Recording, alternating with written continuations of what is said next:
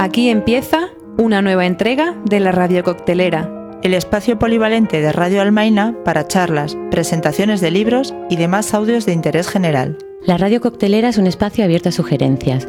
Puedes proponernos audios mandando un mail a contacto arroba radioalmaina.org. La Radio Coctelera, una mezcla refrescante, explosiva y subversiva. Puedes escuchar la Radio Coctelera todos los miércoles a las 4 de la tarde, los lunes a las 10 de la mañana y los martes a las 4 de la madrugada. En Radio Almaina en el 88.5 de la FM. Y siempre que quieras, en la web www.radioalmaina.org. Donde podrás encontrar todas las cocteleras que hemos hecho hasta ahora.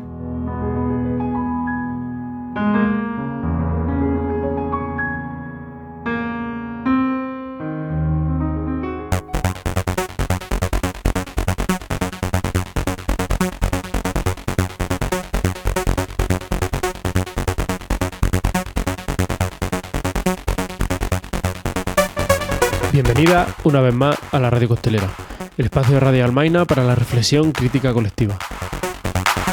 Un saludo a la gente que nos escucha en Granada desde la 88.5 de la FM o por medio de la web radioalmaina.org, así como a la oyentes de la Chinchili Ratia desde Orereta, a las de Radio Espiritrompa desde el Alto Aragón, a quienes nos escuchan desde Radio Argallo en Santander, a las de Radio Encadenada en Linares y en Radio Topo en Zaragoza y por supuesto a toda la gente presa que nos escucha desde la cárcel de Albolote. La charla de hoy se titula Infiltraciones policiales, que tuvo lugar en el local de CNT en calle Moral de la Magdalena el sábado 27 de enero a las 6 y media de la tarde y estuvo a cargo de antigua integrante del colectivo Distrito 14 de Moratalá, colectivo que vivió la represión policial a través de una infiltración. A raíz de este suceso y de las investigaciones posteriores, así como de la puesta en común con otros colectivos en el Estado español que también han experimentado infiltraciones policiales, surgen estas charlas donde se exponen las circunstancias, detalles, la investigación, las consecuencias, las repercusiones y las acciones fruto de esta represión. Esperamos que te resulte interesante.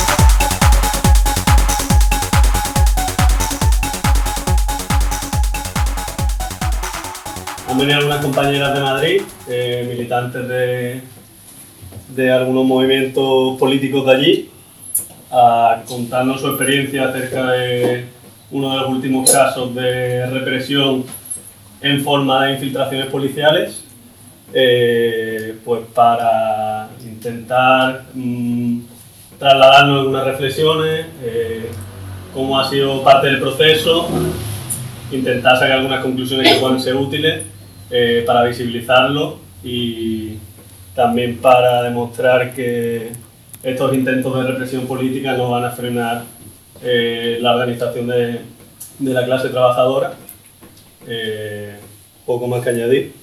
Mm, ya dejo paso al compañero y luego si tenía alguna pregunta abrimos un, un turnillo. Pero muchas gracias por, por, la invitación a CNT de Granada y a todas las personas que habéis acudido hoy a escucharnos. Eh, antes de empezar sí que me gustaría hacer como mención pues que estoy yo sentado aquí, pero bueno, no, por mm, circunstancias de, de, estos casos y tal, pues eh, la compañía, por ejemplo, que, que, estuvo como más afectada por esta situación, eh, no puede estar aquí sentada. Eh, un compañero que iba a venir también desde Madrid, pues bueno, pues, eh, la situación también le ha afectado bastante y no puede estar aquí. Pero bueno, sí que me gustaría acordarme de ellas, ¿no? Porque estoy yo aquí, pero bueno, también podrían y deberían estar ellas aquí. Eso en primer lugar.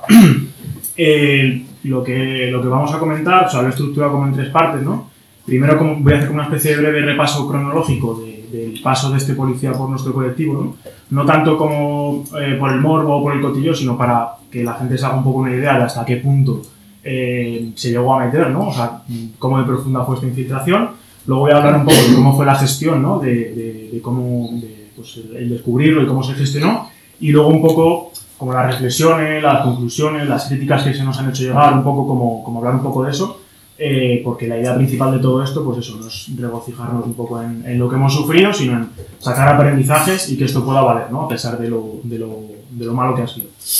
Eh, bueno, eh, sin más dilación, pues nada, esta persona, Sergio, es una persona gallega que llega a Moratalaz en el verano del 2014. en ese momento hay un banco de alimentos que gestiona el colectivo juvenil Distrito 14 eh, y nada, pues empieza pues, a, participar como, como, voluntario, como activista o como se quiera llamar, eh, en ese banco de alimentos, ¿no? O sea, es un banco de alimentos que, a diferencia de Caritas, pues intentaba funcionar de manera autoorganizada, ¿no? haciendo ver un poco la problemática de por qué la gente eh, tiene ese- esas necesidades y esos problemas, y en base a eso organizarse eh, para conseguir esa comida, ¿no? Eh, bueno, pues en un principio, pues, no sé si más, ¿no? Había más gente en esa situación que no militaba en el colectivo juvenil, pero sí que estaba participando en el banco de alimentos, entonces, bueno, pues sin ningún problema.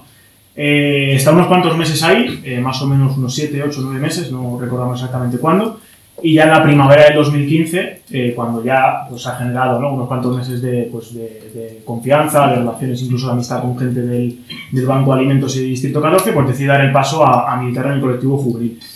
Es cierto que en un principio, bueno, levanta una serie de sospechas, pero basadas no en cosas concretas, sino, bueno, que al final es un colectivo de barrio, la mayoría nos conocemos, es una persona que viene de fuera, es más como una especie de instinto que de algo basado en, en- hechos mm, palpables, ¿no? Pero bueno, ya digo, como eh, genera esa serie de amistades, esa serie de redes de confianza, pues todas esas sospechas eh, se van apagando, incluso se van transformando en lo que luego posteriormente se convierte incluso en la broma, ¿no? De, bueno, secreta, etcétera, etcétera. Eh, como digo, empezó a militar en el colectivo juvenil. Eh, uno de los primeros eh, episodios en los que participó fue pues, en un encierro que hicimos en un Bankia, en el centro de Madrid. Eh, bueno, pues él, junto a más militantes del colectivo, participó ahí. Pues a la hora de comer, unas cuantas nos tuvimos que ir pues, a trabajar, a estudiar, y él se quedó solo. Y bueno, pues una de las imágenes que ha salido de él, pues que al final la, la, la policía antidisturbios desaloja el, el banco y pues le sacan a él, ¿no? De arrastras. Esa es como la primera acción en la que, bueno, entendemos que es una, una forma de legitimarse, ¿no? De cara al colectivo, de, bueno, pues hace cosas igual que el resto, ¿no? Eh, bueno, pues eh, durante ese tiempo eh, también empieza a trabajar en un o sea, curro de verdad, ¿no? de, de forma asalariada, cotizando. Eh, le consiguió el curro una compañera del colectivo, o sea, también otra forma ¿no? de, de ganarse pues, esa, esa confianza y esa forma de acercarse a la gente. Eh, ya en 2016 pues, eh, comienza una relación eh, sexoafectiva con una compañera ¿no? que durará eh, cuatro años, que finalizará en, en el año 2020 y que evidentemente pues, si en algún momento de esa etapa, que ya probablemente no la había, había, pues, había alguna sospecha, pues ya evidentemente se disipa del todo, pues eso, ¿no? establece una, una serie de amistades muy, muy fuertes, la relación de pareja, lógicamente duradera y- y visible por todo el mundo, pues también ayudó a generar esa red de, pues eso, de confianza, que nadie sospechara de él.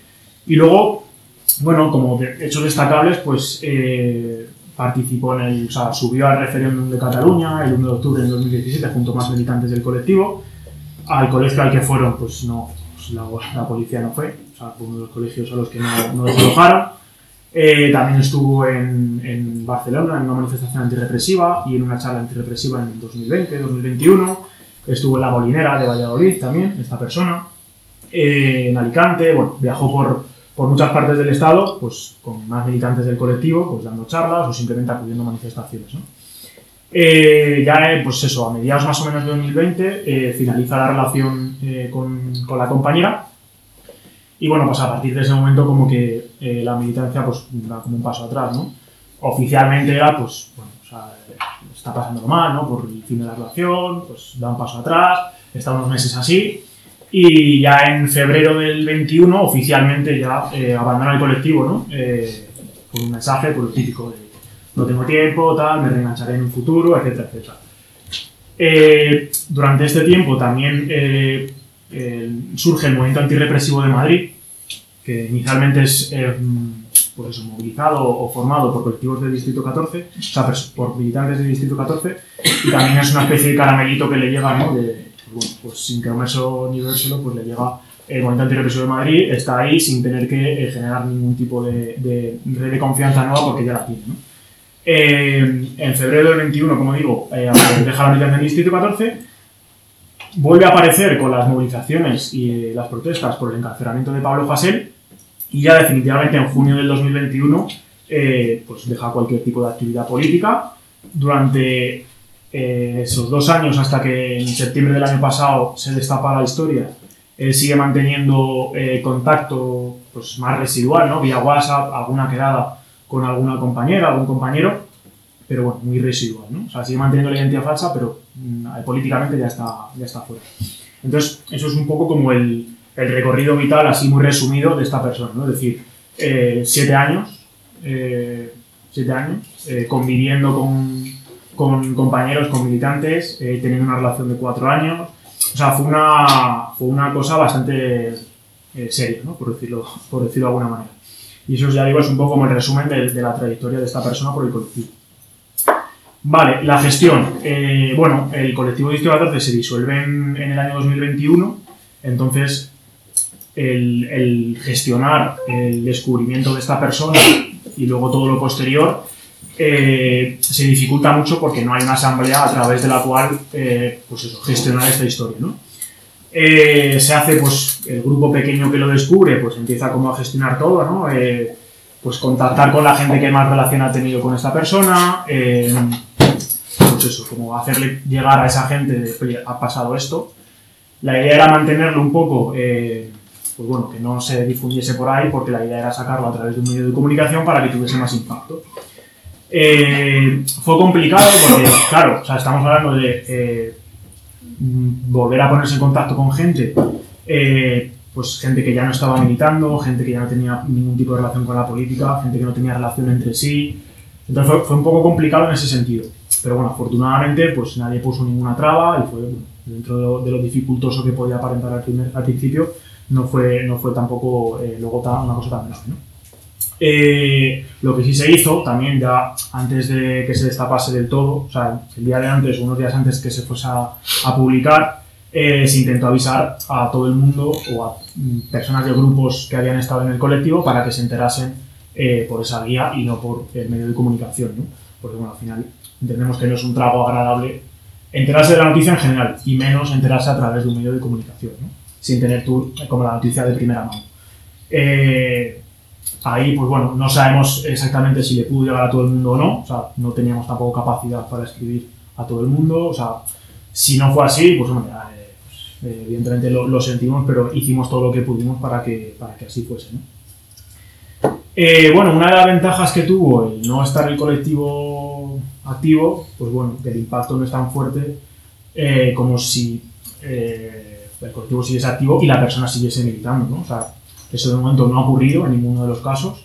Eh, siempre, pues bueno, o lo han dejado antes, o pues por la razón que fuese ya no estaba militando. Entonces, bueno, pues afortunadamente no hemos tenido que pasar por ese trago, ni, que estuviese militando, incluso que la relación que tenía con la compañera siguiese en activo, ¿no? O sea, eso entendemos que el, que el choque hubiese sido mucho mayor y afortunadamente no, no pasamos por ese trago. Eh, bueno, eh, también llegamos a este punto, sí que como he comentado, comentado antes, eh, intentamos que esto fuese publicado por un medio de comunicación, eh, bueno, pues por un tema de que llegase a más gente, que tenía lógicamente más un altavoz más grande que, pudiese tener la red del colectivo o nuestras redes personales, y también porque en ese momento, bueno, pues tampoco sabíamos qué consecuencias legales podría tener para nosotras publicar esa información eh, que no fuese previamente publicada por un medio de comunicación. respecto a esto sí que nos gustaría hacer como una crítica lo más constructiva posible. En este caso, nuestro contacto fue con el Salto, ¿no? con, el, con el periódico. Eh, bueno, inicialmente fue bastante bien, o sea, fue como bastante, fueron bastante sinceros de sí, lo publicamos pronto, no sé qué. Bueno, se complicó bastante, o sea, no fueron del todo transparentes, nos, nos fueron postergando la publicación, eh, no fueron muy claros a la hora de dar razones por qué, eh, no con mala intención, evidentemente pues el director del salto tenía como miedo a, bueno, pues a una posible consecuencia legal para él, pues por si por lo que sea no nos hubiésemos equivocado o pues hubiese algún fallo en el proceso y bueno, como quería asegurarse al 100%, entonces encargó una, una prueba pericial, que se retrasó un montón, que quería hacerlo con una persona en concreto, bueno, eso hizo que se retrasase mucho y claro, eh, para que os hagáis una idea, claro, al final estamos con una información eh, muy importante, que nos pesaba mucho, que queríamos como soltar y poder compartir con gente con la que no podíamos compartirlo porque habíamos como acordado ¿no? que esa información no saliese de determinados círculos hasta que se publicase. Entonces la presión que, que tuvimos esas semanas fue bastante complicada. Y ya digo, ¿no? como una crítica al salto en ese sentido, de no tener en cuenta todo eso, o, por, o si lo, tuviesen, lo tuvieron en cuenta, no lo aplicaron en la práctica. ¿no? Entonces, bueno, de cara al futuro, pues también para que también se lo, se lo hemos trasladado a ellos, ¿no? pero también como que nos gusta dejar constancia de esto eh, cuando comentamos esta historia. Eh, bueno, respecto a la gestión también ha habido bueno, la mayoría evidentemente son reacciones de solidaridad, de apoyo y se agradecen. Es verdad que, bueno, que no, pues hasta que no estás en una situación como esta, pues no sabes realmente cómo reaccionar y muchas veces, pues el no saber cómo hacerlo, pues hace como que todo sea un poco peor. Pero sí que nos gustaría como señalar, aunque sean como unas reacciones que hayan sido mínimas, eh, pues unas críticas poco constructivas y sobre todo basadas, creemos, en, en, en el hecho de no haber formado parte de, pues, pues del grupo que, eh, digamos, que tuvo que gestionar esta historia. ¿no? Que nos se nos ha hecho llegar, por ejemplo, de gente del colectivo, o sea, hablo de muy pocas personas, o sea, dos personas, una persona. Eh, el típico de yo ya lo sabía, que es como, joder, pues si lo sabías, podías haberlo dicho, ¿no? Y si lo sabías, ¿por qué seguías militando con él, no? O sea, evidentemente, claro que no lo sabía, y claro que no, eh, que no tienes información, lo que pasa es que, bueno, pues al final, pues por ego, por lo que sea, pues bueno, pues acaban haciendo este tipo de críticas que al final lo que hacen es más daño, ¿no? Sobre todo a la gente que, que ha pasado por esto y que, bueno, pues que lógicamente si los hubiésemos sabido hace años, pues no estaríamos aquí sentados ahora mismo, ¿no? Entonces, bueno, como que sí que nos gusta mencionarlo porque además es algo que también ha pasado en el resto de casos, ¿no? Lo hemos comentado con compañeras de- del resto de casos y también les ha pasado, ¿no? Pues la- las típicas personas que van de listas y pues ya lo sabían. Bueno, pues por, por haber avisado, ¿no? Eh, bueno, eh, bueno, seguramente me he dejado alguna cosa, pero bueno, luego la, la- la rescato o, o- o la contestamos si preguntáis. Vale, respecto a las, bueno, las reflexiones, autocríticas y un poco de esto. Eh, en primer lugar, sobre la represión, ¿no? O sea, justo unos meses antes de, de que se destapase eso, pues hubo una charla en el, en el barrio de una persona que también militó en Distrito 14 que hizo pues, una especie de autocrítica, ¿no? De pues, la represión, cómo se afronta y cómo se tiene en cuenta en, en nuestros colectivos y, bueno, pues cómo, cómo se llevó a cabo en- en el colectivo juvenil Distrito 14. Una de las cosas que también, incluso luego en el comunicado que sacó el grupo que gestionó esto, también se hizo, como se hizo mención a ello, es un poco como, bueno, final, eh, como partir de la base de que la represión es intrínseca al Estado, ¿no? O sea, va, va unido. Eh, y que realmente muchas veces, y por lo menos en nuestra trayectoria de, de militancia juvenil, realmente no éramos conscientes de que nuestra militancia podía implicar eh, cualquier tipo de represión, detención, multa, una infiltración policial, y realmente no éramos conscientes. ¿no? Entonces creo que es algo que también hay que tener muy en cuenta porque cuando se da el paso de militar, de tomar parte en, esta, ¿no? en una actividad política, aunque tú no lo veas, aunque tú no lo palpes en el día a día, hay una serie de consecuencias que pueden llegar y probablemente para las que no estemos preparadas porque no tenemos en cuenta eso. ¿no? Entonces es una especie de como crítica que nos hacemos a nosotras mismas de pues que no lo hemos tenido en cuenta estos años. ¿no? Eh, también un poco, pues lo, ya se ha mencionado alguna vez, ¿no? O sea, huir un poco el si nos han hecho esto o si nos han reprimido es porque lo estábamos haciendo bien. Evidentemente no es así, en nuestro caso y probablemente en la mayoría, ¿no? Porque si lo estuviésemos haciendo bien, pues, pues no seríamos un colectivo de 30 40 personas que nos quedamos en eso. Eh, también un poco porque, o sea, el- esa frase o todo lo que esconde detrás, pues al final es autocomplacencia y evita eh, que se puedan hacer eh, autocríticas a la militancia, ¿no? Si lo estamos haciendo bien, pues nos están reprimiendo, no hay nada que corregir. Con lo cual, vamos a repetir errores, vamos a repetir, eh, pues eso, eh, tropezar con, con la piedra varias veces, ¿no? Eh, también una cosa que hemos sacado en claro, que bueno, que evidentemente también es sujeto susceptible de ser debatido, eh, que aunque pueda parecer obvio, pero bueno, que eh, tener claro lo que es ayuda mucho a afrontarlo, que las infiltraciones policiales no dejan de ser represión, ¿no? De verdad que, bueno, que qui- quizá no esté tan interiorizado eso, ¿no? A lo mejor identificamos la represión solo como pues, detenciones o cárcel o multas y la represión tiene muchas más caras, ¿no? Y a nosotros nos ha ayudado mucho ponerle nombre, ¿no? Y ya no solo represión, sino además lo hablábamos antes, eh, tortura, ¿no? O sea, al final eh, utilizar eh, el- la intimidad, el cuerpo, la confianza de, de las militantes, eh, con todo lo que conlleva psicológicamente, eso consideramos que es tortura, ¿no? De hecho, también lo hablábamos antes, que las denuncias que se han puesto en el caso de Barcelona, en el caso de Girona, eh, pues las compañeras han pasado por el protocolo este de Estambul, en el cual pues, eh, se ven indicios de que efectivamente ha habido tortura, ha habido tortura psicológica al haber sufrido estas, estas infiltraciones. Eh, otra cuestión importante, probablemente una de las que más eh, que nos gusta como recalcar mucho, es que queremos subir del papel de víctimas. Es decir, sí, hemos sufrido una infiltración policial, pero no nos queremos quedar ahí, ¿no? O sea, no, no, no queremos simplemente decir, joder, pobrecitos y pobrecitas, que nos ha pasado esto, venga, pues nada, seguimos, no ha pasado nada, no. O sea, queremos ser sujetos políticos activos, queremos que de esto puedan salir eh, aprendizajes y puedan salir eh, cosas prácticas que puedan ayudar a la militancia, eh, desde cómo afrontar esta situación a cómo poder investigar una serie de sospechas que se puedan tener, evidentemente con la precaución, pues eso, de que no caer en paranoias, de no caer ahora en, pues eso, de cada colectivo que se ponga a analizar la vida de cada persona, o sea, saber un poco, pues también lo que hablábamos antes, de qué naturaleza es tu organización, qué objetivos tiene y en base a eso, pues bueno, ver eh, cómo tienes que adaptar eh, pues tu forma de funcionar un poco a eso, ¿no? O sea, porque no es lo mismo eh, pues eso, un sindicato de vivienda, una, una PA que pueda haber ahora, que no se van a poner a pedir el DNI o lo que fuese a todas las personas, ¿no? Evidentemente cada organización tiene su naturaleza y en base a eso pues se tienen que adaptar los, dicho esto, lo de querer ser sujetos activos en todo esto, también nos lleva un poco a, no es una crítica a, la directa o al salto, porque bueno, yo no tengo la culpa, pero sí que nos pasó un poco cuando empezamos con todo esto, eh, fue como, o sea, pensábamos que el salto y la directa tenían una fórmula mágica eh, con la que tú llegabas con una foto, con un nombre, lo que sea, y te decían, pues sí, esta persona es infiltrada y se llama tal y que cual. Pues para bien o para mal, no, no es así, no funciona así, ¿no? ¿Qué queremos decir con esto? Que las, o sea, que las militantes, que las organizaciones tienen la capacidad porque lo hemos hecho nosotras, lo han hecho el resto de casos, de poder gestionar esto, desde gestionar una sospecha a luego gestionar, evidentemente, si se descubre, pues todo, ¿no? O sea, lo que hemos hablado antes. Entonces, como huir un poco de ese mito que se empieza un poco a, hacer con todo esto de la directa y el salto, son, pues eso, que sí, evidentemente tienen más, tienen más medios y tienen más formas de, a lo mejor, corroborar ciertas informaciones, pero que no tienen una forma más. Entonces, en base a eso, pues como que tengamos esa capacidad de poder eh, asumir eso. O sea, que no pensemos que no depende de, nosotras y que no podemos hacer nada.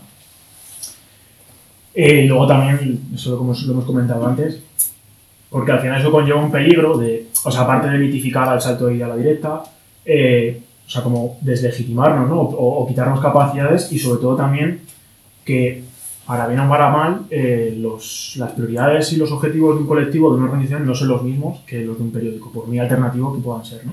Al final, pues bueno, ellos también viven de los clics, viven de la, pues, de, la información, de las visitas, y las organizaciones, lógicamente, no. Entonces, pues bueno, creemos que también en parte un poco la gestión que hubo eh, negligente con nuestro caso fue un poco en base a eso también, ¿no? aunque no, no nos lo hayan dicho, pero creemos que también hubo un poco de eso.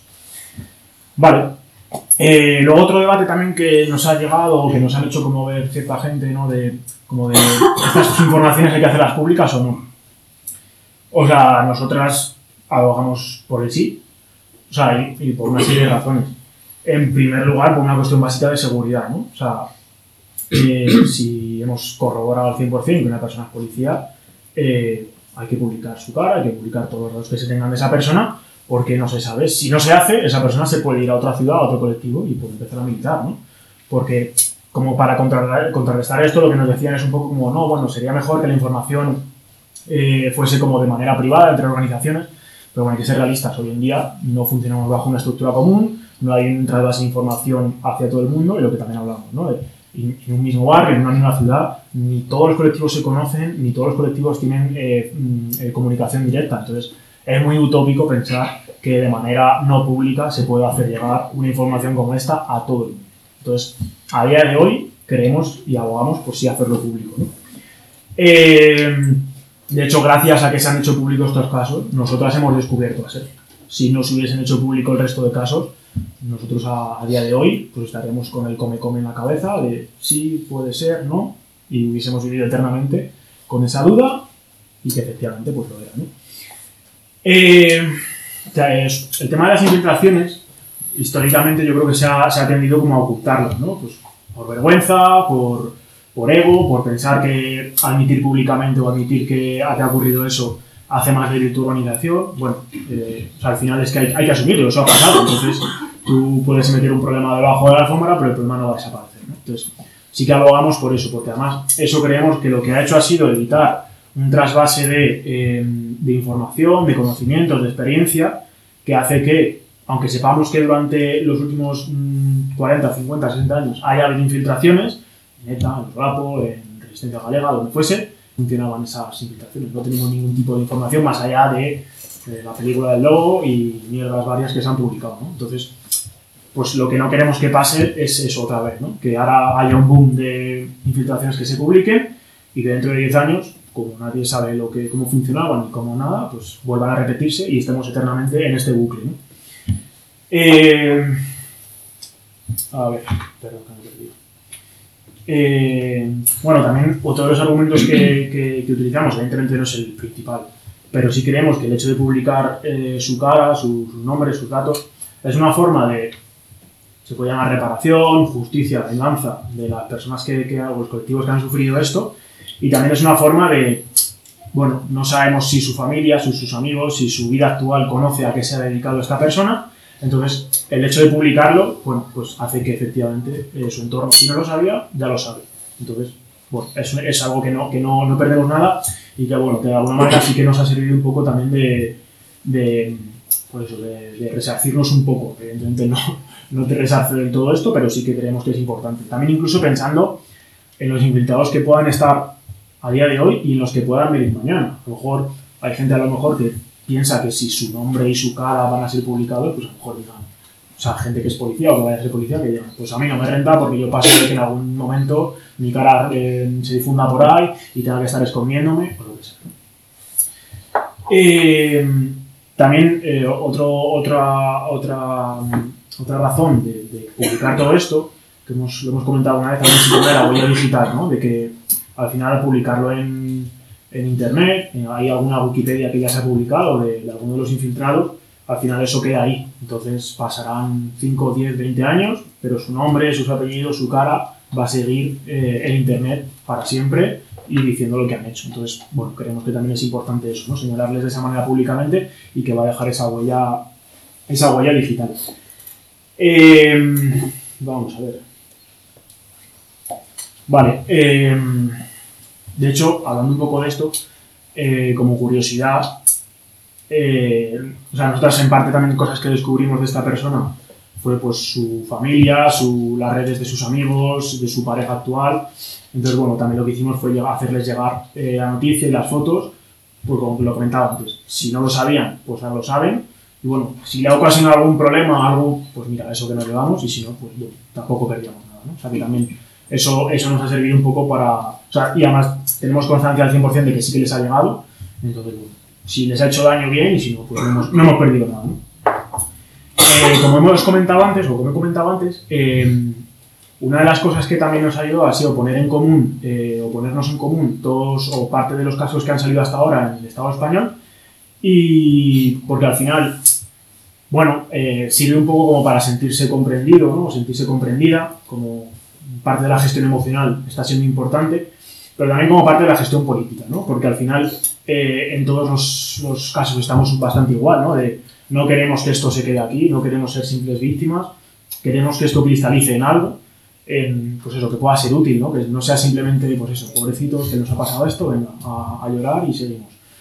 Eh, sí, lloramos y lo que tú quieras, pero, pero esto tiene que servir para algo, ¿no? Entonces, eh, estamos intentando eh, eh, que, pues, escribir una, estamos, estamos escribiendo una, una guía eh, que pueda servir un poco para pues, investigar sospechas, ¿no? Entonces estamos eh, poniendo en común los datos que, que han ocurrido en todos los casos, nos estamos basando en una guía que sacaron la, gente del, Reino Unido, que lleva muchos más años de experiencia y de bagaje con este, con este asunto de los infiltrados, que nos están ayudando bastante, nos están apoyando mucho y nos están animando a, a hacerlo, ¿no? Porque también otro debate que tenemos interno es si tenemos que hacer público o no la información o, la- o los datos que tenemos de, de los, de los infiltrados que no han salido públicamente en, pues, ni en el salto, ni de directa, ni en ningún lado. ¿no? Eh, hay gente que dice que no, pues con el mismo argumento ¿no? de, de- antes, y además han añadido como de, claro, que, que a la policía le vas a hacer llegar, pues que sabes un poco cómo es su táctica, la van a cambiar. Luego, bueno, lo que nos decía un poco la gente del Reino Unido es que, eh, o sea, ellos han hecho un análisis de cuando publicaban esta guía hace unos años hasta ahora, y el balance era muy positivo en cuanto a, primero, eh, había servido para descubrir más casos, y para llegar a gente con la que no tenían contacto como organización, ¿no? o sea, de espectros políticos mucho más diferentes que los suyos, porque son del ámbito ecologista, anarquista, animalista, y pues esta guía ha hecho que, pues, lo decían, colectivos comunistas con los que no tienen ningún tipo de relación descubriesen eh, infiltrados. ¿no? Eso por un lado. Y luego, por otro lado, que nos decían es un poco respecto de las tácticas policiales, que al final la policía lleva usando la misma táctica policial desde hace un montón de años, que les funciona, como es, es palpable.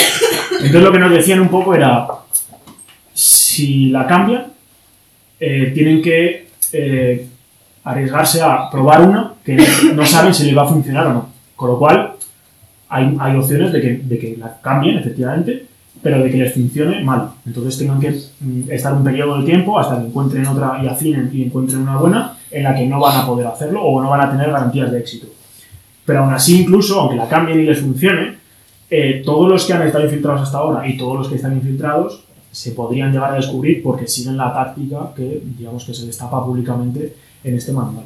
También es importante aclarar, esto lo hacen también la peña de, del Reino Unido, que no se trata, como os hablaba antes, de eh, ponerse a investigar a todas las personas, ni se trata de parar la actividad política porque ahora hay que hacer un análisis de cada persona y ver de dónde viene y comprobar. No, no se trata de eso. Se trata de tener una referencia, una herramienta para que en el caso de que existan sospechas se puedan investigar. Porque luego ahí también se explicará, pues eso, ¿no? De un grupo pequeño, para preservar un poco, pues, eh, digamos, el, el, derecho al honor de la persona que está siendo investigada, por si en algún momento se descubre que no lo es, pues que de repente no, no, todo el mundo tenga el rumor de no, esta persona podría ser policía y le ha llegado a todo el mundo y a ver quién cambia ahora eso, ¿no? Entonces, bueno, es una guía, son patrones que unos, en unos casos se cumplen, en otros no, que son patrones que, puede, que podemos cumplir probablemente la mayoría de aquí, unos cuantos. Eh, entonces, eso, que no es, una, no, es un, no es una fórmula mágica, no es un manual que te vaya a descubrir el mundo y sobre todo aclarar un poco eso, ¿no? que no se trata de mmm, parar la actividad política para ponernos ahora a investigar esas sospechas y, eso, ¿no? Y, eh, a ver si queda alguna cosita. Dicho lo cual, aunque pueda sonar contradictorio, sí que animamos a si hay sospechas a que se investigue.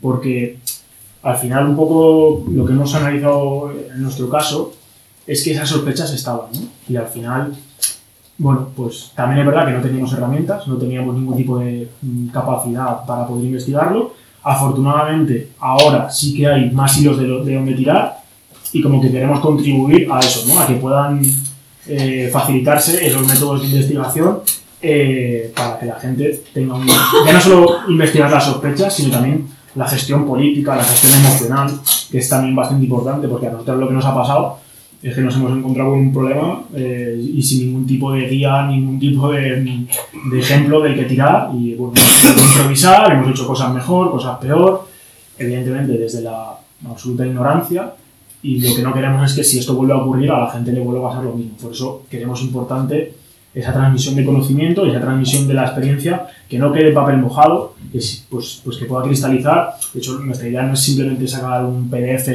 eh, pues los típicos, que al final acaban rodando entre cuatro colectivos y diez personas. O sea, nuestra idea sería publicar algo eh, bien, algo que pueda llegar accesible, evidentemente, a todo el mundo y, con esa intención. Entonces, bueno, seguramente me haya dejado alguna cosa, pero bueno, si queréis comentar alguna, alguna cosita o, o, lo que sea, también están aquí mis compañeras, pues si le queréis preguntar cualquier cosa, pues estamos aquí para resolver dudas en la medida de, de nuestras posibilidades y volver a agradecer eh, que nos hayáis dado espacio. Esto la verdad es que nos ayuda bastante. El, eh, las pocas charlas que hemos dado sobre el asunto nos ayuda bastante a, bueno, a sentirnos escuchadas, a sentirnos comprendidas, a sentirnos apoyadas. Y bueno, por nuestra parte, a reiterar el agradecimiento y cualquier duda,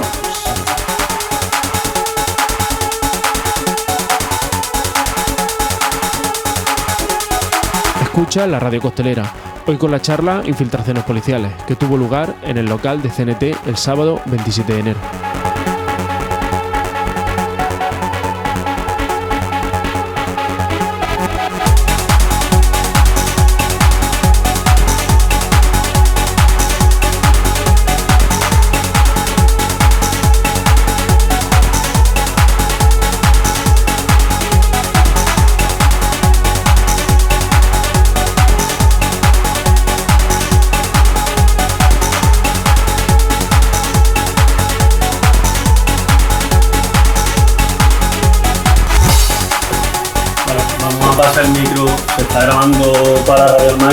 El es para eso. Pero vale, que si hay una cosa que luego no se quiere emitir o lo que sea, pues ya se, se editará. Eh, agradecer al compañero haber puesto palabra al caso y mm, mi reflexión es que nos queden un poco como esas pequeñas acciones de restauración ¿no? y, y también de como ese odio que a pesar de lo que diga Yolanda Díaz, pues también nos une y, y, crea una identidad de, clase en contra de, de, las herramientas del Estado capitalista y que, bueno, pues, pues al final estáis aquí demostrando que, que sus herramientas no siempre funcionan o no siempre consiguen pararnos y, al final eso es una, bueno, no es una victoria, pero, pero tampoco es un tanto suyo a todas luces. Me quería preguntarte cómo te habéis valorado, como es una cosa que luego pues, cuando pasaron los casos hablaba, bueno, típico, ¿no? De entre colegas, cuando discutíamos sobre esta situación y tal, la posibilidad de que sí que haya como una especie de grupo interno que tenga la potestad orgánica de, de vigilar esas sospechas, por decirlo de alguna forma. No sé si eso se ha planteado o tal, que bueno, en lo que hablábamos, también lo hemos hablado antes ¿no? de la naturaleza de cada organización, dependiendo de, del tipo de centro de estrategia política que lleve, pero que al final, eso, ¿no? La, la, posibilidad de eso, de que exista ese grupo ¿no? interno que si ve una sospecha, pues como desde su propia autonomía pueda ejercer eso y no que y no, de, no detenga la actividad política, ¿no? por decirlo de alguna forma. O sea, no sabría qué responderte porque al final depende un poco lo que hablamos antes, ¿no? De, de la naturaleza de cada organización. O sea, yo no me atrevo a, mm, como a dar una respuesta concreta a eso porque al final, claro, crear un grupo eh, con... Es, o sea, es que puede ser ventajoso, puede ser problemático porque al final se puede jerarquizar ciertas cosas, puede producir eh, como una especie de, pues eso, ¿no? De grupo superior, ¿no? Que pueda como gestionar determinadas historias. O sea, sí que abogamos porque las sospechas se investiga un grupo pequeño, pero no sé si tanto que ese grupo pequeño sea como ya uno predefinido y que esté previamente hecho. O sea, porque al final, claro, las sospechas pueden venir de gente que no esté en ese grupo, o incluso que la gente de ese grupo no, no sospeche y que venga de, de otros lados. O sea, a priori abogaría más que porque la gente que tiene esa sospecha la ponga en común y ese grupo pues empieza a gestionar un poco todo. Pero no, o sea, no una respuesta clara o precisa sobre, sobre eso. A día de hoy no, no sabría decirte. Una pregunta que no sé si en algún momento lo habéis planteado, pero bueno, tampoco es una pregunta muy es muy profunda, ¿no? Pero ¿por qué creéis que, que os tocó a ustedes? Es decir, ¿por qué era el distrito 14, ¿verdad? ¿Se llama? Sí. ¿Por qué a ustedes? ¿Lo habéis planteado en un momento? ¿Qué perfil representabais en ese momento políticamente y en ese contexto? O sea, aun con todas las críticas que nos hemos hecho de bueno, falta de proyecto político, eh, espontaneidad y mil historias más del colectivo, o sea, sí que en ese momento era un colectivo, eh, bueno, para lo que había en Madrid era pues, bastante potente, o sea, eh, llegamos a tener 50, 60 personas activas en el colectivo, siendo de un colectivo de barrio, juvenil y tal. Es verdad que bueno, pues las acciones que hacíamos eran llamativas, no sé si el hecho de estar en Moratalaz, que es donde está la comisaría de información, también podría llegar a influir. O sea, yo creo un poco eso, ¿no? Porque en ese momento era un colectivo que más o menos destacaba, entonces quizá eh, bueno, pues la policía decidió poner el, foco ahí también un poco lo que hablábamos antes y en relación con esto, pues al final no tenemos que minusvalodarnos, pero también hay que ser conscientes de que probablemente eh, el hecho de que, esta, de que la policía utilice infiltrados en colectivos, ya ya no incluso en el nuestro, incluso es que de los que han salido hasta ahora, es que el colectivo es que, que, es, que, es, que, es, que es el gimnasio, que si, o sea, cosas que sí, que vale, que pueden tener su, evidentemente tienen su cuestión política y tal, pero que bueno, pues tienes muchas limitaciones. Probablemente, y una de las conclusiones a las que probablemente hemos llegado, que también estábamos comentando antes, que bueno, que al final tienen que justificar eh, determinados presupuestos, que al final tienen que justificar eh, pues esos presupuestos que se vienen utilizando hasta ahora, pues con la lucha contra ETA, los grapos, tal y igual, pues lo tienen que seguir justificando y seguir manteniéndolos. Entonces, pues si quieren que el Estado les siga dando esos presupuestos para sus movidas policiales, pues tienen que meter, aunque sea, pues eso, al tipo este en un colectivo juvenil, al otro en un colectivo de vivienda, a no sé quién en un colectivo antirracista, o sea... Es que no, o sea, no, no quiere decir que no, o sea, al final, claro, todos tienen su, su potencial político, pero que al final, si somos realistas, de donde se han infiltrado, pues ninguno iba a conseguir la revolución, ¿no? Sea, hay que ser claro. Pero que al final, pues bueno, pues, mm, si su labor era información, pues bueno, ha estado siete años y ha sacado información, claro. Y ya no solo del colectivo nuestro, sino de todos los colectivos con los que tenemos relación, a todas las asambleas a las que ha ido, o sea que al final no, realmente no somos conscientes de la información que ha podido llegar a, a sacar esta persona y sobre todo incluso de la interpretación que le puedan dar ellos, porque a lo mejor para nosotros es una, es una tontería eh, quién dinamiza una asamblea, eh, pero pues a ellos les da mucha más información de la que pensamos, ¿no? por poner un ejemplo así como muy concreto. Que yo tengo una pregunta de cara a tener herramientas nosotras como para fundamentar las sospechas y es eh, que normalmente hablamos de cómo pasar por el Cuerpo Nacional de Policía a mucha gente le radicaliza más en, en ideologías todavía más de derechas de cómo entra. Pero claro, yo entiendo que en el momento en el que a alguien se le prepara psicológicamente para una infiltración, se le dan herramientas para fingir una ideología que no es la suya propia. Pero no sé si a posteriori, cuando habéis revisado el tiempo que habéis compartido con esta persona, a lo mejor decís, pues eh, tenía muy en mente que ideológicamente tenía que estar aquí, pero tenía un tinte racista con esto. O tenía. No sé si me explico, ¿no? Pero como que creo que hay cosas que me cuesta ver que en el día a día y en convivencia como estaba con vosotras todo el rato, consiguiera fingir absolutamente que, que tenía como una ideología parecida o a lo mejor había esta cosa concreta de género en la cual a posteriori sí nos hemos dado cuenta que a lo mejor era una pista. No sé si me, Ujú. ¿me entiendes. Sí. Eh, o sea, nosotros tenemos la teoría de que esta persona era, o sea, bueno, la policía, pero que era, o sea, no le conocíamos, ¿no? Realmente, pero que un poco en base analizando un poco a, a- a los datos, creemos que era relativamente progresista. En, en el sentido de, o sea, los tatuajes que se hacía, o sea, él era gallego, ¿no? Y en ningún momento tuvo que tatuarse para fingir la infiltración.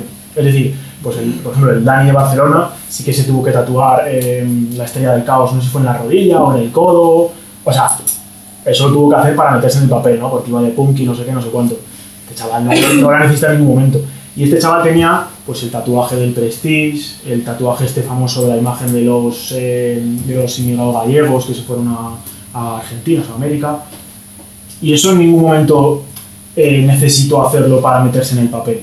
Hablaba gallego, que eso parece una tontería, pero mm, si tú vienes de una familia muy facha, muy tal, es, mm, no es tan habitual que hables el idioma del gallego. El, o sea, entonces tenemos esa teoría. En el día a día mm, no tenemos ningún recuerdo como muy concreto de, pues eso, de comentarios racistas. ¿no? Creemos que basado en que era relativamente progresista. Pero bueno, que igual es un facha de mierda y nos la colado, ¿sabes? Pero que por los datos y por un poco haciendo un análisis así, creemos que era más, pues eso, más rollo progresista. Igual que, por ejemplo, la piba de Girona, una facha de la hostia, o sea, de la hostia, y su madre más, y que, sa- que, la, que la metió en la historia. Este mm, creemos que era más bien pues, todo lo contrario. Pues por la pasta, seguramente, lo, habrá hecho por la pasta. Yo quería preguntarte si, pues si aparte de todo esto que ha pasado y de vuestro contacto con la gente de Reino Unido, habéis sacado también algunos aprendizajes, no solo de cómo investigar una vez que tienes sospechas sobre alguien, sino un poco preventivos, ¿no? De cómo hacer que nuestros colectivos pues sean menos infiltrables, de algunas precauciones que podríamos tomar. O sea, a día de hoy, no. O sea, no, ni siquiera ellos tienen una herramienta ni...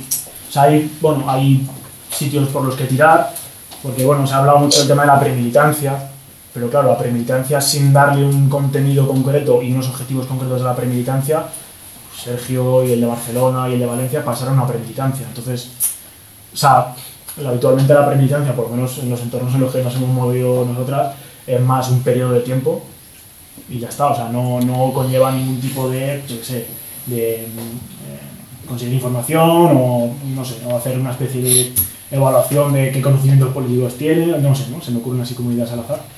Entonces, a día de hoy, no. Eh, otro debate está en si, si realmente queremos llegar a, o si somos capaces de llegar a, a- poder tener ese filtro o no. y si queremos emplear como tiempo y esfuerzo en, en, en encontrarlo. O sea, a día de hoy yo creo que no, porque o sea, al final, bueno, pues tienen más medios que la policía, el Estado tiene muchos más medios que nosotros, entonces podemos eh, afinarlo un poco, pero yo creo que sí que siempre van a encontrar como el recoveco.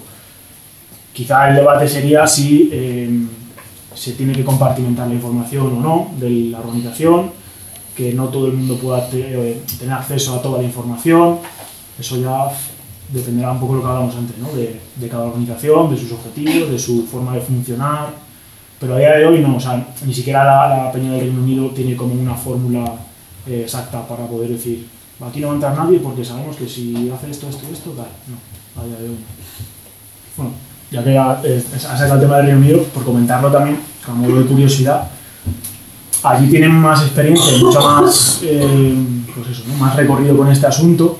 Allí han ganado sentencias judiciales, o sea, allí se ha indemnizado a, a- a compañeras que han, que han sufrido estas historias. Eh, han tenido acceso algunas también, incluso, lo, lo hablamos antes, a- al contenido de los informes del, del infiltrado, o sea, le han podido poner durante los años que ha estado infiltrado todos los movimientos que ha hecho, el porqué, o sea, como ponerle un poco de luz a, a esos años oscuros. Eh, dicho lo cual, yo creo que aquí no va a pasar nunca. O sea, nunca vamos a saber, vamos, algo que, que tomemos el poder y consigamos la, la documentación que hay en las comisarías o en el ministerio o lo que sea, no vamos a saber nunca pues, ni desde cuánta pasta cuesta cada infiltrado, ni a qué información se están dedicando a sacar, ni para qué, ni nada. Vamos, que tampoco se trata de deprimir a nadie, o sea, que, bueno, esto ha pasado, seguramente siga pasando, pero que bueno, que, que, que se les ha, lo que decía un poco Pepe, ¿no? Se les ha descubierto a algunos, se les puede exponer, quiero decir que, que, bueno, que para bien o para mal, la, la, la militancia no acaba ahí, esto sigue, eh, tenemos mucho que ganar y que, joder, que esto hay que para adelante, o sea, que no se trata de regodearnos en nuestra miseria, sino de bueno, intentar aprender de ella, que se pueden sacar cosas muy positivas y que, que, bueno, que aunque puede que uno de los objetivos de, de estas cosas sea frenarnos, ¿no? Y que, pues eso, que nos estemos emparanoiando aquí con, con estas historias, pues que esto sigue, que hay que seguir organizándose y hay que seguir eh, aspirando a lo que queremos. Entonces, bueno, pues esto es una mierda, pero lo que nos ha ocurrido, pero que, bueno, que hay que asumir que puede, puede seguir pasando, pero que esto sigue. O sea, eso hay que tenerlo, hay que tenerlo muy claro. Eh, bueno, perdona que he llegado tarde, a lo mejor lo habéis comentado, pero ¿hay algún tipo de pauta común que hayan seguido estos infiltrados en, en las organizaciones que habéis estudiado? Eso por un lado. Y segundo, ¿cómo mueren esas infiltraciones? ¿Mueren porque lo descubrí en todos los casos o mueren porque de repente empiezan a ser policías? Que uno de los casos que conozco es así, de repente se lo encuentran y y es policía. Eh, sí, o sea, respecto a patrones comunes, o sea, en la gran mayoría pues es la falta de arraigo, ¿no? O sea, no son de la ciudad que, en la que están y tampoco tiene nadie que le pueda como avalar, ¿no? O sea, nadie, nadie dice, pues esta persona viene tal. Eh, como militantes, eh, tiene un perfil muy bajo a nivel, de, a nivel político, ¿no? O sea, en cuanto a opiniones que expresan, no se meten en polémicas, en cuanto a personalidad, pues son, son, son afables, son bromistas, mm, intentan ayudar a todo el mundo, no sea, no, nunca se muestran enfadados, nunca eh, con nadie.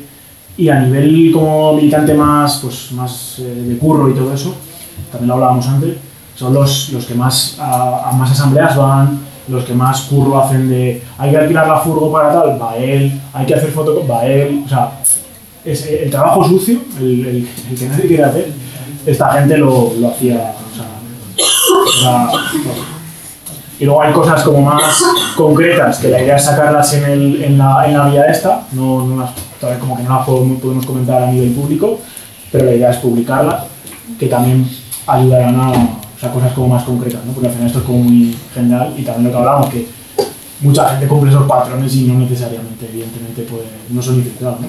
¿Y acceso a sus círculos íntimos habéis tenido vez? Eh, en, Familia. en nuestro caso no, pero por ejemplo la de Girona sí. O sea, de Girona metió a su madre en la, en la historia y a sus amigas. Que, es, que también es un poco lo que hablaba antes, y se me ha olvidado comentarlo, eh, el tema de las líneas rojas. O sea, lo que hemos descubierto con los casos que han salido hasta ahora es que el Estado no tiene líneas rojas. Porque antes yo por lo menos pensaba que no sé, que, que la documentación que tienen los infiltrados, o sea, como que no, o sea, DNI, eh, seguridad social, eh, tarjeta bancaria, carnet de conducir, mm, matrícula de la universidad, o sea, tienen acceso a cualquier tipo de documentación. O sea, con identidad falsa, pero real. Yo eso pensaba que era una línea roja. Eh, presentar a su familia real. Pensaba que, o sea, todo el mundo tiene a su vida, ¿no? Eh, no, si conoces a su padre, a su madre, a su tal, ya, pues, ahora mismo no es algo que pueda hacer descartarte nada, ¿no? Trabajar.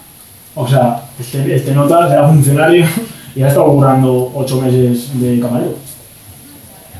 Yo pensaba que eso era una línea roja. De, joder, ¿cómo, cómo va a currar, sabes? Pues ha currado. Entonces, bueno, y eh, de la segunda pregunta que me has hecho antes, que también me había partido... ¿Cómo acaban las.? Ah, vale. Pues esa es una muy buena pregunta. En nuestro caso acaba por decisión suya o de sus mandos o lo que sea, porque no, no se le descubre. O sea, él deja paulatinamente la militancia, está dos años eh, sin estar activo, activo políticamente, pero con la identidad falsa eh, todavía en vigor. O sea, que es él el que maneja los tiempos ahí, pero en otros casos ha sido porque se la ha descubierto. Se supone, la Peña del Reino Unido dice que, o por lo menos en sus casos, que como que la vida útil, digamos, de un infiltrado suele ser de 4 o 5 años como mucho. A partir de ahí, pues bueno, pues, el nuestro ha estado 7 bueno, siete años mm, políticamente activo, 9 años con la identidad falsa. No, o sea, eso sería una cosa muy interesante de saber, de cuándo se acaba. Plan, si no te descubren, cuándo se acaba. Pero a día de hoy no, no tenemos una respuesta concreta.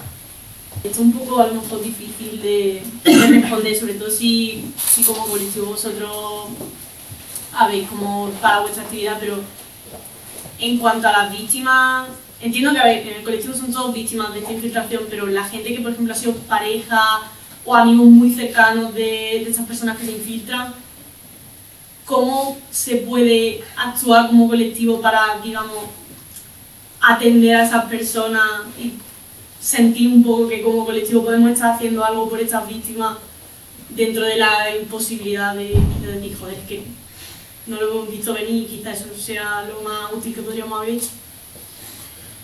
Pues eh, es una buena pregunta porque al final una de las cosas que comentábamos antes era esa, ¿no? que no tenemos como esa, esa herramienta actualmente de cómo reaccionar si nos pasa, ¿no? o sea, cómo reaccionar a nivel, pues bueno, eh, lo comentábamos antes de, pues parece como un tema tabú, ¿no? porque parece como que da cosa sacarlo, no porque o sea, el 99,9% de las interacciones que tenemos con la gente con este tema eh, son con muy buena intención, pero es verdad que bueno, pues que por, por miedo a no molestar o por miedo a decir algo que pueda incomodar lo que sea, pues ha habido reacciones, pues lo que hablamos antes, ¿no? que no han sido las más correctas, pero no porque haya esa mala intención, sino de, como no sé qué decirte, pues eh, no hablo de ese tema.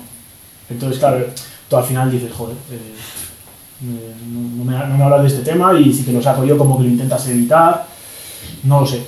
O sea, yo la, por la experiencia que hemos pasado, yo creo que lo más natural y lo que más ayuda es hablarlo, evidentemente respetando los, o sea, los tiempos y, y tal de cada persona. Hablarlo, a nosotros nos está viendo muy bien hablarlo, o sea, tanto entre nosotras como pues eso, en charlas, en, con, con, con la peña de nuestros casos, porque al final como que un miedo que tenemos es ese, ¿no? Que, que esto se quede en, pues eso, ha pasado, qué putada, mala suerte y venga, seguimos. Es un miedo que tenemos, entonces como que el hablarlo, el, el, el trabajar en este asunto nos hace como sentirnos vivas, ¿sabes? En plan de, mm, hemos pasado por algo malo, pero está sirviendo. Entonces, o sea, yo lo que recomendaría es eso, naturalidad dentro de lo, de lo poco natural que es esa situación. O sea, hablarlo, o sea, al final es como, entiendo que como cualquier problema que tienes con un colega, con tu pareja o lo que sea, hablarlo. O sea, si la otra persona quiere hablarlo, lógicamente, hablarlo, intentar ser lo más natural posible, ¿no? Yo, por lo menos es en nuestra experiencia, evidentemente cada persona pues tiene su forma de gestionarlo y habrá gente pues, que se encierre en sí misma y no, no, no quiere hablarlo. Bueno, pues cada uno lo, hace de una manera. Pero yo diría eso, naturalidad. Eh, yo quería preguntar eh, qué mecanismo, qué herramienta eh, utilizasteis para pasar de sospecha a una certeza. Eh, ¿Cuándo decís, vale, esta persona es sea, eh, ¿qué tipo de información podéis manejar, eh, aún cuando esta persona se ha creado totalmente una identidad falsa? Eh, O sea, hay cosas que todavía no podemos como comentar muy concretamente. Eh, pero bueno, o sea, el momento en el que... bueno, hay dos momentos, ¿no? Uno que lo confirmamos por un vídeo, que bueno, que sí que ha, sido publicado, que ya se, como que se dirá un poco de origen y tal. Y luego también el tema de que aparece con su identidad real, se, pues, apuntó a carreras, ¿no? De estas de 10 kilómetros, de no sé qué. Y ahora pues en todas las carreras, como bueno, si estáis en ese mundillo, pues os hacen fotos, ¿no? Cuando tal, y te puedes buscar el dorsal y pues, subirla a Instagram y tal. Entonces, pues bueno, pues eh, viendo las carreras a las que se había apuntado, eh, era buscar el dorsal y pues ver, o sea, dorsal, nombre, su cara. Entonces, esa fue una de las confirmaciones en las que nos basamos para, para ir. Luego hay otras más, pero eso, como que estamos todavía a la espera de poder hacerlo público, porque creo que son bastante interesantes y útiles y accesibles a todo el mundo. Pero bueno, esa fue una de ellas. Bueno, eh, bueno, si no me equivoco, creo que en algunos de los casos de Reino Unido ha habido alguna repercusión una vez que ha salido a la luz. Y yo quería saber si, si en este caso ha tenido repercusiones para esa persona o lo puede tener. El- en, la de aquí, ¿En nuestro dices? Sí. Eh, o sea, bueno, por nuestra parte, eh, no hemos, o sea, la vía judicial no la hemos utilizado. A día de hoy no tenemos idea de hacerlo. Evidentemente no es una decisión eh, irreversible, pero bueno, igual que el, por ejemplo las compañeras de Girona y las de- del segundo caso de Barcelona, sí que han optado también por esa vía. Eh, en el momento hemos valorado que no, que por pues, cuestiones políticas, incluso cuestión de no querer afrontar mm, o pasar por unas, mm, unos protocolos y unas historias pues de mm, revivir ciertas cuestiones, pues en principio no hemos optado por esa vía. Y eso ya digo, el caso de Girona y el segundo de Barcelona sí. Eh, en el caso de Barcelona creo que ya les han rechazado, ¿no? La, o sea, la fiscalía rechazó la, la querella que habían puesto, imagino que habrán recurrido y están esperando a- la- al recurso. Pero bueno, hay pocas posibilidades de que eso realmente eh, llegue a algo. O sea, sí que estaría bien, también lo comentábamos antes, estaría bien porque aparte de, bueno, pues poder mm, enfrentarte a él cara a cara, a verle, ¿no? Y poder tal. Bueno, si, si se judicializa la historia y tienen que, o sea, el ministerio tiene que admitir públicamente que efectivamente eh, hay infiltrados y que efectivamente Pepito Pérez era infiltrado y a lo mejor se pueden conseguir ciertos documentos, ¿no? De, que puedan servir para saber cómo son las infiltraciones, qué cosas han hecho, qué cosas no han hecho. Pues eso podría ser bastante útil de cara a poder como conocer bastante más a fondo cómo son las infiltraciones. Pero siendo realistas, la vía judicial aquí en el Estado español con este tema no está, está bastante bien.